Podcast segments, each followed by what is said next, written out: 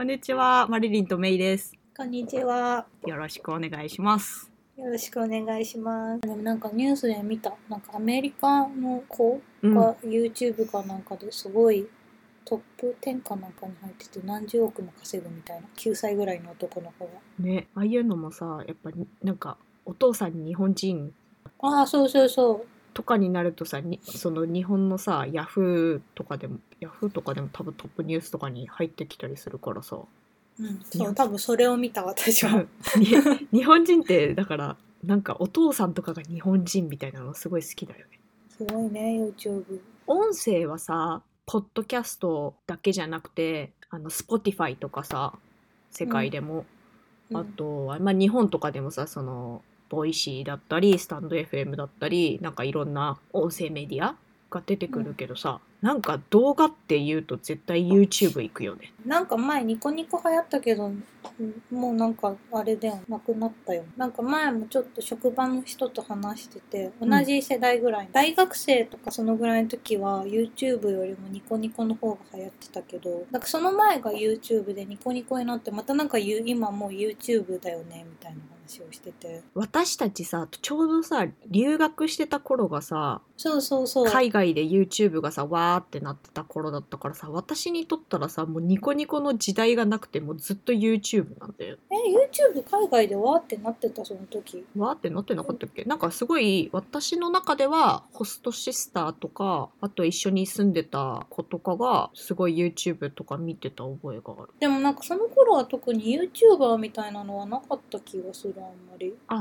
そうなん留学してたの時ただのそう動画サイトみたいな感じで、でなんかそう留学してた時にちょうどニコニコとかアニメとかがあるから日本語が恋しくてそれでニコニコとかで見てた感じででなんか帰国とかしても大学生とか普通になんかニコニコとか見てた気がだからなんかその留学してた人としてない同僚がいるんだけどしてない子とかはなんか大学の時とかにニコニコ動画流行ったけどちょっとなんかアニメとかだったから最初入るの敷居が高いというかそういうなんかオタク文化みたいな。あまり詳しくない。入りづらかった。歌？音楽？向こうのアーティストの人の音音楽を聴くのがなんか YouTube だった覚えがある。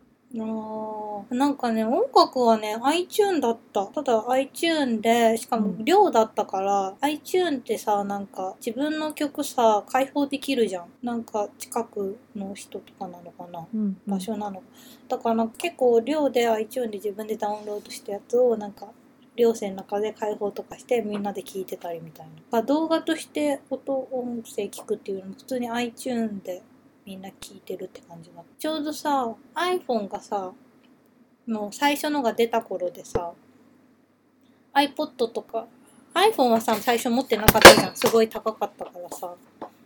なんかでも iPod ってみんな持ってたじゃん。だから高校生ぐらいの時 iPod でみんな音楽聴いてその持ってるデータを iTune でみんなシェアしてみたいな感じだった、うちのとこ、うんうんまあ、確かに iTunes でのシェアはすしてたな。ホストも。なんでだろう。なんか YouTube ですごい見ながらチャットしながらバックグラウンドとして YouTube をすごい使ってた覚えがめちゃめちゃある。なんか私だから YouTube は音楽聴くところだってずっと思ってたもん高校ぐらいの時。おそう音楽のさでもまずダウンロードをさ iTunes だとお金かかかったかかるかかる。えだからさそんなので多分ダウンロードしてないと思うんだよね。だから YouTube からさ海賊版じゃなくてなんか自分でさ音作って iTunes に入れてたんじゃないのかな？勝手にダウンロードできるところとかはみんな詳しかったよね ここで音とか。あそうそう。あと動画とか YouTube とかの音を MP3 にする方法とかもみんなあの頃詳しかった。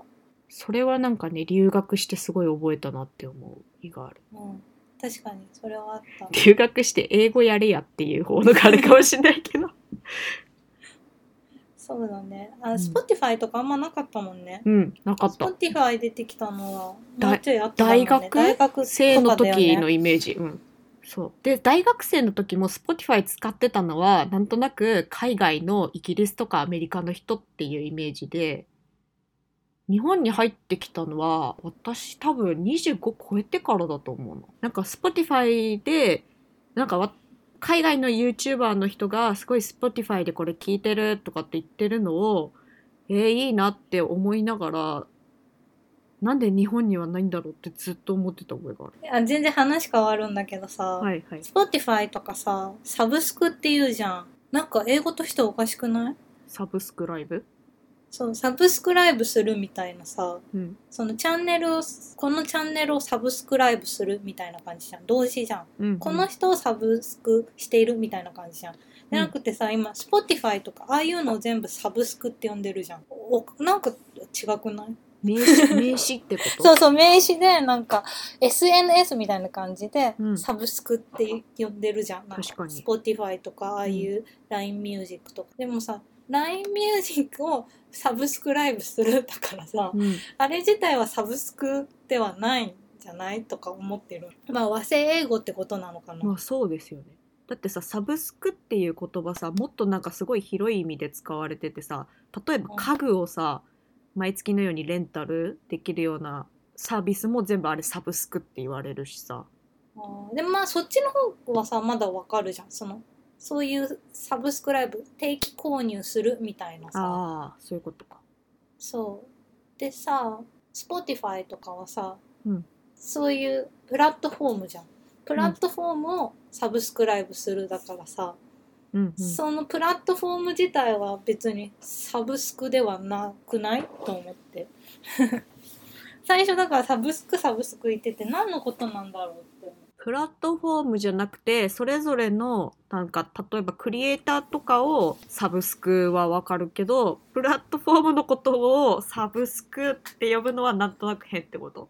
そうそうそう。なんか SNS、例えばさ、SNS のことをフォローって呼んでるみたいな。あツイッターのことをフォローって呼んでるみたいな。ツイッターのなんかをフォローするとかだったらさ、わかるんだけどさ。なんかツイッターとかその辺はさ、フォローはフォローでさ、動詞として入ってきてるじゃん。それとは違くて、SNS みたいなさ、その名称があるじゃん。でもなんかサブスクだけは、物自体をサブスクって呼んでるのが不思議だなと思って。の自体をサブスクかなんか全然すごい多分私日本に慣れすぎちゃってうん。あんまり違和感を感じたことなかったけど言われてみると確かにに英語で考えると変な感じですよねえむしろさ逆にさそういうサービスのことをさ海外とかだとどうなの？イギリスいた時とか別になんかみんなまとめてなかった？感じ？なん別になんか Spotify の話題に特になってないかな。あ、ストリーム、オーディオストリーミングってなってるよ。ウィキペディアだと。なるほどねストリーミングサービスあとさ、海外だと SNS っていう言い方もあんましないんだよね。Twitter とか。ソーシャルメディアとかは言うけど、そう SNS は言わないよね。そこはやっぱ日本人的なんでしょうねもうなんか SNS は慣れすぎてて、海外でなんか書いて、エッセイかなんか書いた時に SNS みたいな風に書いて、SNS が何のを、あの、省略したのかわかんないからちゃんと書けみたいな。あ、そっか、こっちで SNS 言わないんだと思って。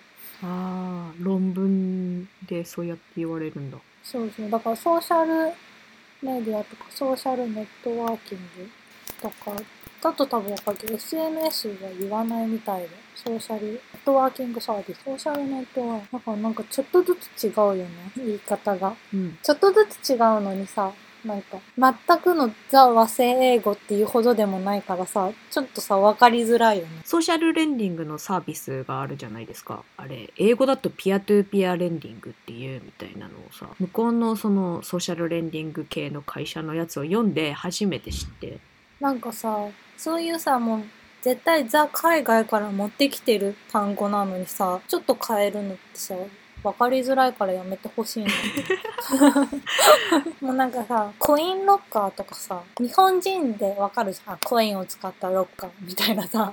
でザ和製英語とか。でもさそういうのだったらまだ分かるんだけどさソーシャルネットワークとかサブスクライブとかさサブスクとかさなんか普通にあんまり分からないけどさそのものが入ってきたから絶対海外から入ってきてるからそれは正しいっぽい感じじゃん。でも微妙に違うみたいなさったらもうそのまま持ってきてみたいな。